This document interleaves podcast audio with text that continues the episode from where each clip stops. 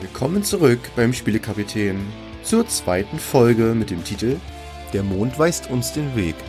Und wir starten direkt mit einer tollen Änderung. Die Stimme von Ilas, also meine, ist ja ganz nett. Aber die Stimme von Faye wird nun von mir gesprochen und gibt euch einen neuen Einblick in die Welt der Waldelfen.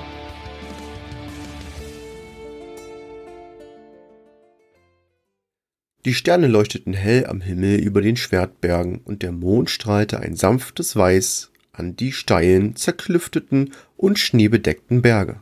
Weit oben strahlte der Schnee vom Mondschein, auf dem höchsten Berg in der Gegend, der Eisnadegipfel. Man sagt, dass es hier in den Gebirgsausläufern zahlreiche Ruinen längst untergegangener Königreiche, Verliese und Grabanlagen geben soll. Woher Ilas das wusste? Er ist nicht umsonst ein Dichter, ein Redner und manchmal auch ein Schwätzer, wenn er nicht ein paar gute Geschichten für Abenteurer auf Lager hätte. Doch dass er selbst mal in dieser Gegend unterwegs wäre, hätte er nicht gedacht. Zumindest ist er jetzt nicht mehr allein unterwegs. Eine junge Waldelfe folgt ihm. Faye war noch unschlüssig, was sie mit ihrem neuen Kurzzeitbegleiter anfangen sollte. Entweder ist er von Nutzen für sie, oder sie verschwindet bei der ersten Gelegenheit und er würde es nicht mal mitbekommen. Nachdem die Lichter von Leylon nur noch kleine Punkte am Horizont waren und der leicht hügelige Weg sich zu einem felsigen und steileren Untergrund wandelte, wussten beide, dass sie auf dem richtigen Weg nach Phandalin waren. Denn Sterne lügen nicht, oder doch? Denn Faye bemerkte, dass etwas nicht stimmt. Ilas, bleib stehen! Mir kommt hier etwas sehr merkwürdig vor. Die Sterne leiten uns die falsche Richtung. Siehst du da vorne? Wir sind wieder zurück auf der Straße. Als Ilas mit müden Augen in den Himmel schaut, denkt er kurz, dass sich die Sterne bewegt haben. Hast du das gesehen? Das geht doch nicht nur mir so. Schau, die Sterne. Kommen die näher? Noch bevor Faye ihren Bogen ziehen konnte, wussten sie, was auf die beiden zukommt. Es waren zwei Irrlichter, kleine, nervige Kreaturen, die selten gute Absichten mitbrachten. Auch als Ilas zu seiner Laute griff, schaffte er es nicht mehr rechtzeitig, als ihn bereits ein Irrlicht durchdrang. Ah, es ist einfach durch mich durchgeflogen. Verdammtes Ding. Na, warte.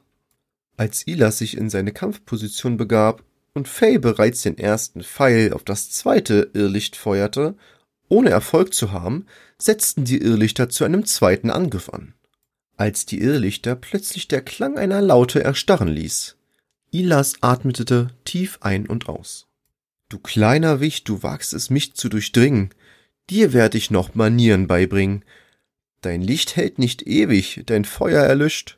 Warte ab, bis mein Dolch dich durchsticht. Mit dem zweiten Ton seiner Laute schoss nun ein kleiner Wurfdolch aus dem Instrument.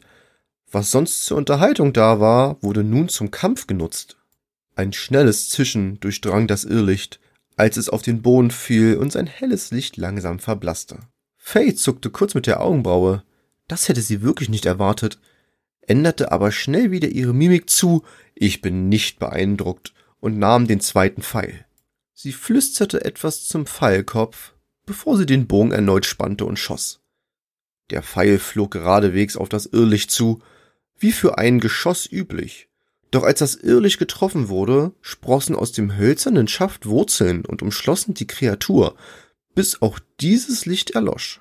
Hey Faye, schöner Schuss, und das bei dieser Dunkelheit. Zum Glück haben sie uns zuerst angegriffen, sonst wären sie nicht so schön hell gewesen.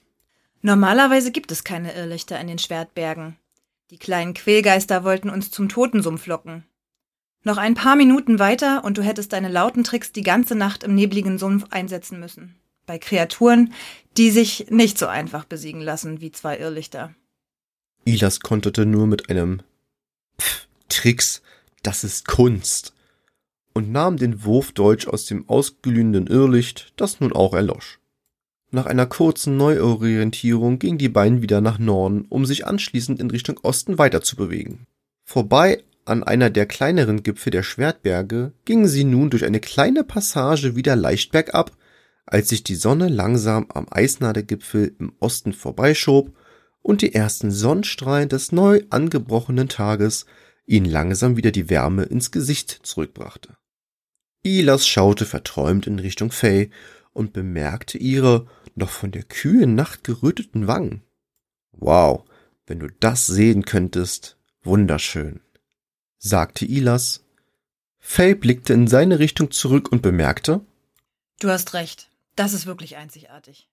und bewegte sich auf Ilas zu, ging an ihm vorbei und zeigte runter ins Tal auf eine circa sechs Meter hohe schwarze Felswand, an deren Ende ein Tor gehauen wurde. Ilas drehte sich um und erblickte eine Schlucht, die nun langsam von der aufgehenden Sonne geflutet wurde. Um das eben ignorierte Kompliment zu vertuschen, lief er los. Schau, Faye, da unten. Sieht nach einer Siedlung aus. Ein paar Vorräte könnten nicht schaden und eventuell können wir uns auch ausruhen. Doch Faye war ruhig und konzentriert, ihre Augen geschlossen, die Ohren gespitzt, spitzer als sonst. Sie spürte einen leichten Wind, als plötzlich mehrere Vögel hinter ihnen aus der Passage geflogen kamen, von der aus sie eben erst gekommen sind. Als sie nun plötzlich einen Flügelschlag hörte, öffnete sie die Augen und stieß Ilas um. Was, was zum Wow? Warum schubst du mich? Psst. Sei nicht so laut. Schau nach oben. Ein schneller Schatten schoss an ihnen vorbei, während sie ruhig in einem Busch lagen. Ihre Blicke richteten sich nach oben, als sie einen weißen Drachen sahen, in dessen Maul gerade mehrere Vögel verschwanden. Mit einer schnellen Wendung verschwand er hinter dem nächsten Gipfel, und ein leiser werdendes Drachenbrüllen hallte durch die Berge. Habe ich gerade einen Drachen gesehen? Oder bist du einfach umwerfend? Nein, du bist nicht auf den Kopf gefallen. Das war ein Jungdrache. Ein paar Atemzüge später streckte Ilas vorsichtig den Kopf aus dem Busch. Also der Drache ist weg. Natürlich hatte er keine Ahnung, ob er wirklich weg war, aber die Chancen standen gut. Neben ihm stand nun sehr selbstbewusst die Elfe auf. Ja, er ist weg. Komm, steh auf und lass uns zu diesem Steintor gehen. Irgendwas gefällt mir daran nicht. Als die beiden die Schlucht in Richtung Siedlung gingen, schweiften Ilas Gedanken mal wieder ab. Während in einem unaufmerksam verträumten Blick auf Faye sich seine Lippen doch bewegten. Ob sie immer so neugierig ist? Oder ist sie einfach nur vorsichtig? Naja, mir egal. Jedenfalls sieht sie bezaubernd aus und scheint neue Abenteuer förmlich anzuziehen. Ich bin mal wieder ein echter Glückshase.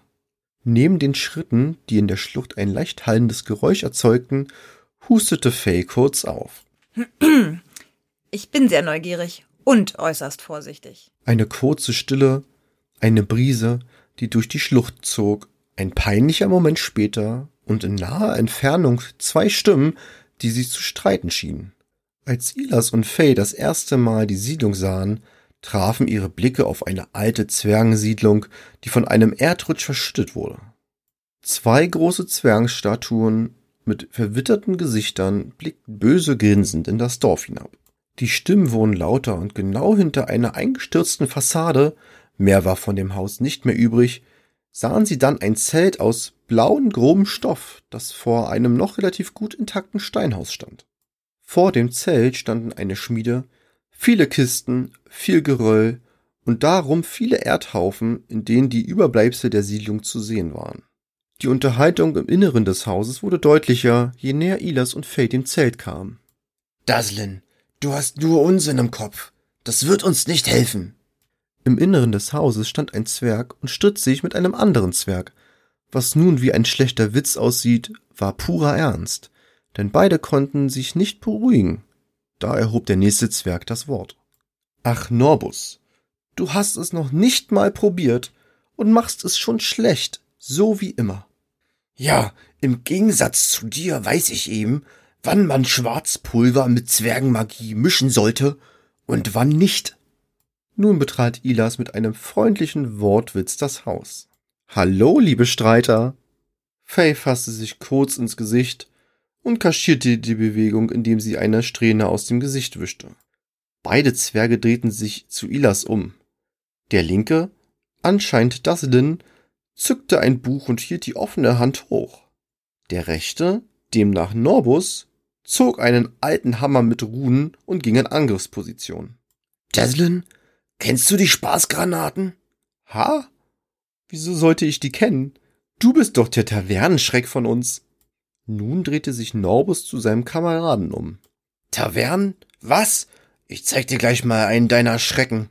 Noch bevor Deslin mit seinem nächsten Satz anfangen konnte, zückte Ilas seine Laute.